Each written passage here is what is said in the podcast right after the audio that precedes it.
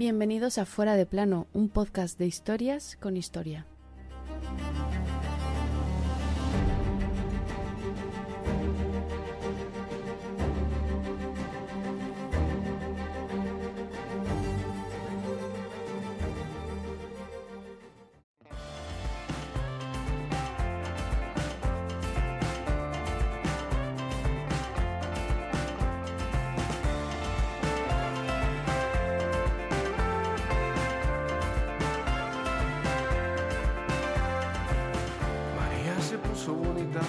Bien en la salida. María no piensa más en volver. María Cristina me quiere gobernar y yo le sigo, le sigo la corriente, porque no quiero que diga la gente que María Cristina me quiere gobernar. Tranquilos, que no os habéis equivocado, no hemos cambiado la temática de nuestro podcast por la música. Seguro que casi todos vosotros habéis oído esta canción, pero quizás no todos sepáis quién era esa tal María Cristina.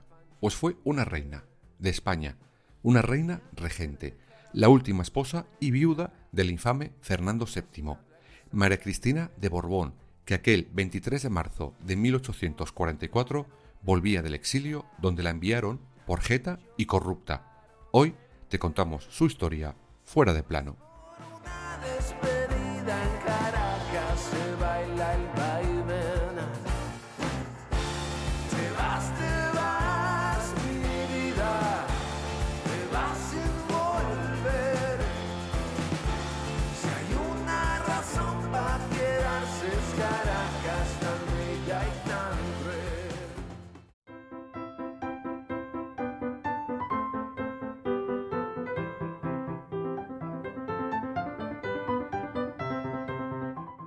Vamos a conocer un poquito a esta reina corrupta y sobre todo porque volvió de aquel exilio.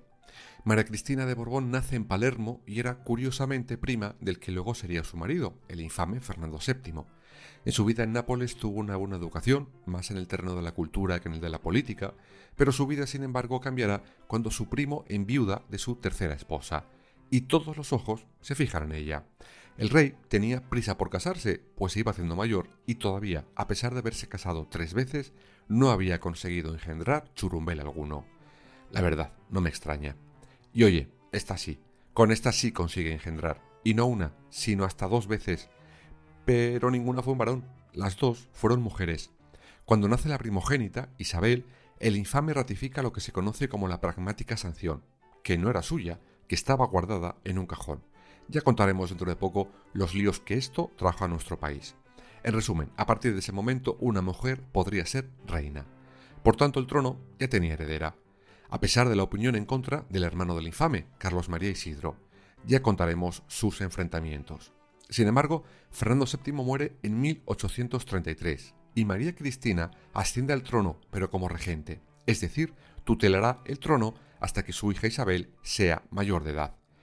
Pero María Cristina no se conformará con ser regente y reina viuda. No, María Cristina era mucha María Cristina y como decía la canción, quería gobernar.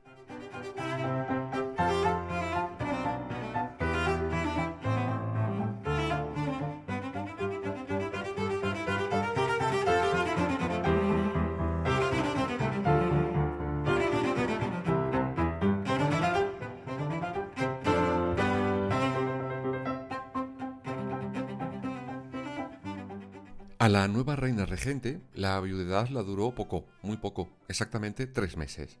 María Cristina había conocido a Agustín Fernando Muñoz y Sánchez, y a los tres meses de enviudar se casará en secreto con él. ¿Pero por qué en secreto? Pues porque su enamorado era un sargento de la Guardia de Corps, y eso se llama matrimonio morganático, es decir, la boda entre alguien de la realeza y alguien de una esfera inferior a la suya. Sí, una absurdez, pero claro, son reglas que ellos mismos se ponen, así que, aunque sean absurdas, deberían cumplirlas. Pero oye, ni sus propias normas los reyes las acatan. ¿Y qué ocurriría si alguien se enteraba de ese matrimonio morganático? Pues que diría adiós a todos sus títulos y privilegios.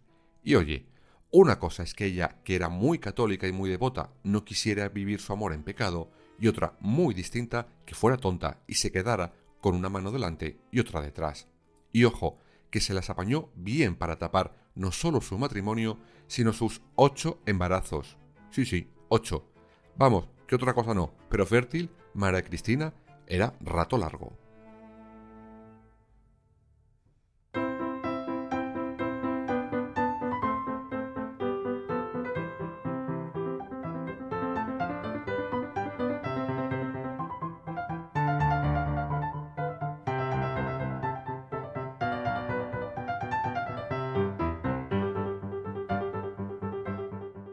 Sin embargo, las artimañas de la reina no evitaron las sospechas de sus enemigos políticos. De ahí surgen varias coplas, es decir, los memes de la época.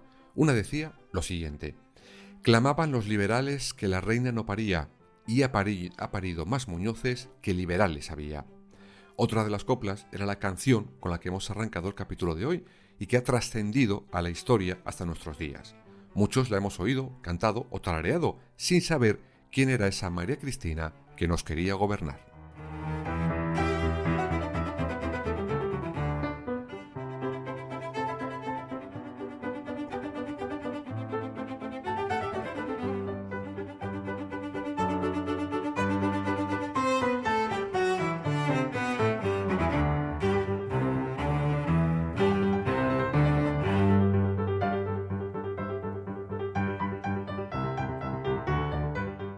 Vale, pero además de dar a luz a los hijos de su nuevo pero secreto marido, ¿qué hizo María Cristina? Pues durante su regencia, la verdad, que se ponen cimientos que tenemos hoy en día asumidos, como por ejemplo la formación de las provincias. Se promulga también el Estatuto Real, por el cual se comprometía a pasar de una monarquía absolutista a una constitucional. Además, se crearían unas cortes bicamerales. Pero también tuvo problemas. Por ejemplo, por un motín fue obligada a restablecer la Constitución de 1812, que su marido, el rey, no el nuevo, dejó en agua de borrajas después de volver de sus vacaciones con Napoleón. Finalmente, después de muchos escándalos y problemas políticos, el general Baldomero Espartero hace renunciar a la regencia a María Cristina. Antes había intentado que aceptara un gobierno progresista, pero ya dijo que tururú. Por eso, la reina con su marido salieron del país el 17 de octubre de 1840. Espartero en ese momento publicará el acta de matrimonio entre la exiliada y su nuevo marido, lo que aumentaba el escándalo todavía más. Pero Espartero, que había sido fiel aliado de María Cristina, tenía más motivos para obligarla a irse del país, lo que han llamado, y más nos interesa hoy, el bolsillo secreto.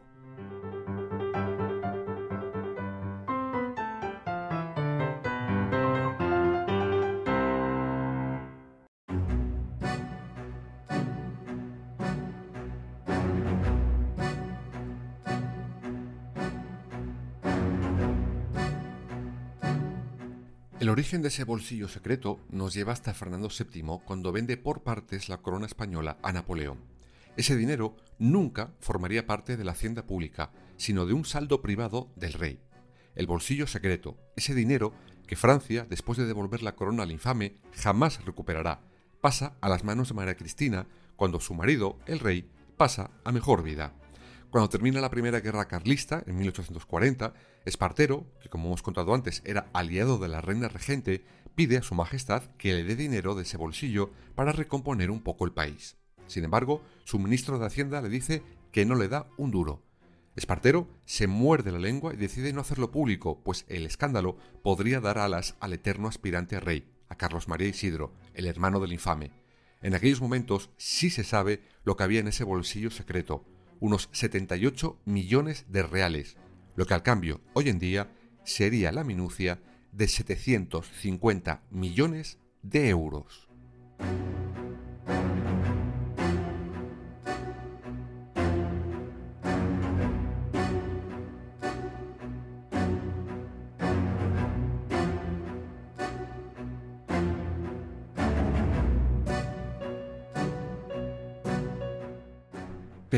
Sacaban tanto dinero estos Borbones? Pues cuando el bolsillo secreto, digamos que estalla en público, se conoce primero que toda la familia real, desde Fernando VII, habían sido corruptos, empezando por el rey, después la reina madre y, por supuesto, la heredera Isabel II. Todo esto sale a la luz cuando la reina Isabel II está ya en el exilio. También se conoce de dónde sacaron el dinero. Básicamente fue de comisiones y adjudicaciones a dedo de diferentes negocios. Se habían autoadjudicado concesiones de explotación de salinas, de extracción de carbón o del trazado ferroviario. Pero también ese bolsillo secreto servía a María Cristina para fabricar golpes de Estado en otros países. Sí, como lo oís. Con ese dinero oscuro financiaba operaciones para quitar y poner gobiernos de los que pudiera sacar luego algún tipo de beneficio. Pero el punto más oscuro de ese bolsillo, y nuestra protagonista de hoy, es que era la jefa de un entramado de captura, transporte y venta de personas para hacerles esclavos. Vamos, una pieza esta María Cristina de Borbón. Por lo que vemos, algunos de sus descendientes aprendieron bien de la forma de hacer negocios de la reina madre.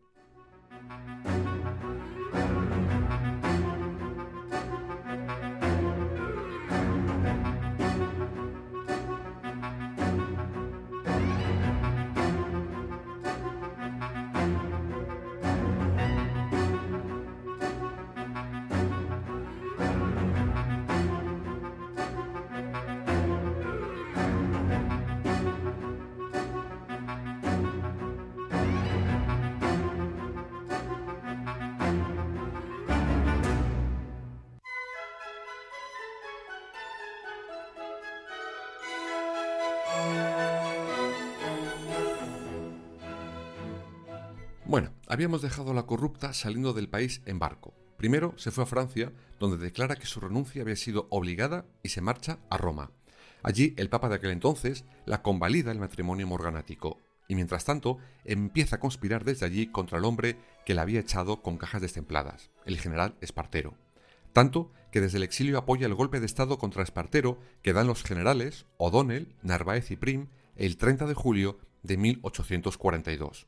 Una vez depuesto Espartero, se declara mayor de edad a Isabel II con solo 13 años y es nombrada reina el 8 de noviembre de ese mismo año 1842.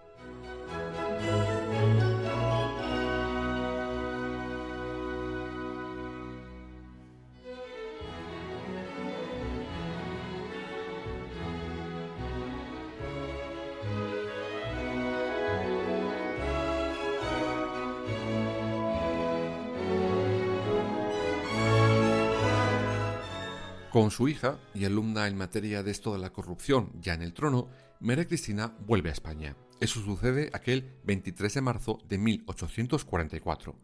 Unos meses después, por orden de la reina, el matrimonio morganático se valida y el 12 de octubre se hace una nueva ceremonia. Con esta acción se elimina de un plumazo uno de los hechos que sus enemigos usaron para echarla del país unos años antes. Pero la alegría de la reina madre corrupta la dura poco. Diez años después, el mismo general al que apoyó para volver de su exilio, O'Donnell, da un golpe liberal, y una de las exigencias del general a la reina Isabel II es que su madre se tiene que ir, y esta vez para siempre.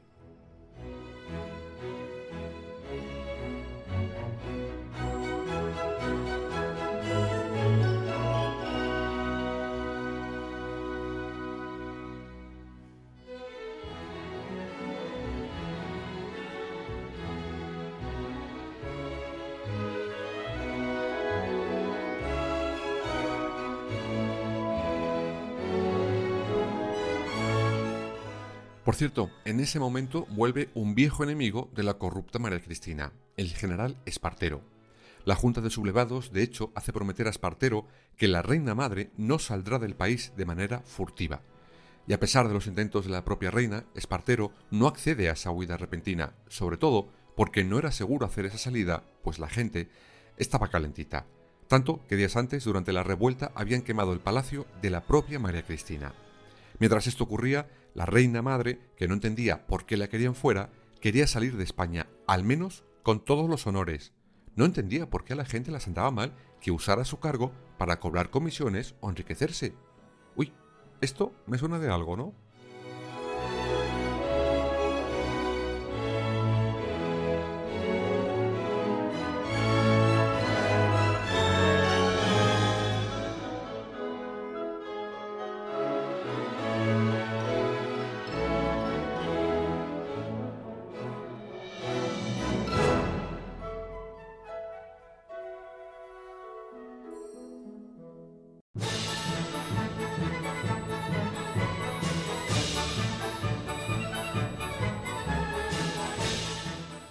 Finalmente, a las 7 de la mañana del 28 de agosto de 1854, y gracias a que la guardia contra ella se había relajado un poquito, María Cristina sale del país rumbo a Portugal. De allí se iría más tarde de nuevo a Francia.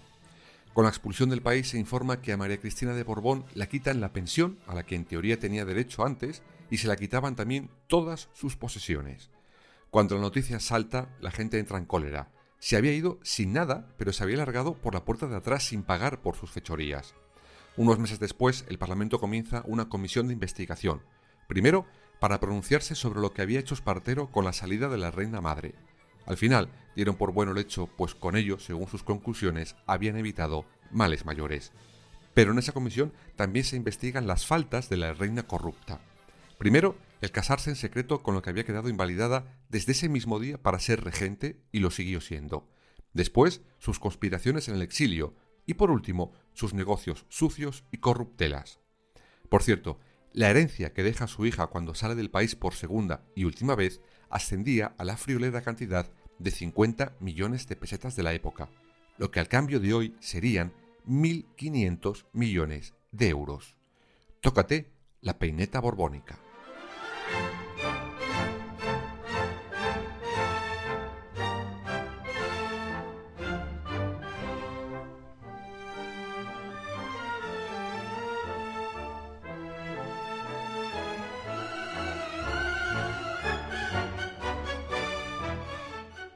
Esta reina corrupta dejó un legado enorme de dinero y sobre todo de la forma de entender su trono, tanto a su hija Isabel II, que fue igual de corrupta que ella, como a sus descendientes.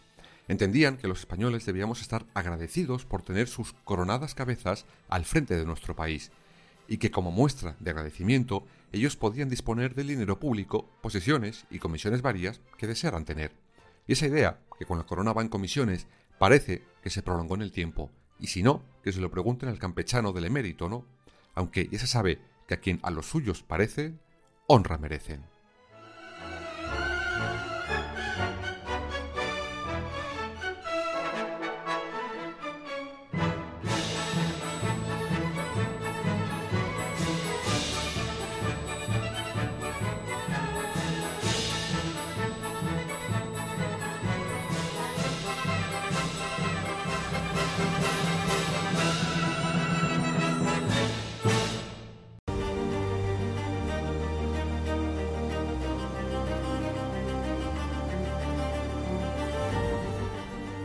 Fuera de plano. Suscríbete en las principales plataformas y síguenos en nuestras redes sociales, Instagram, Twitter y Facebook. Fuera barra baja de plano.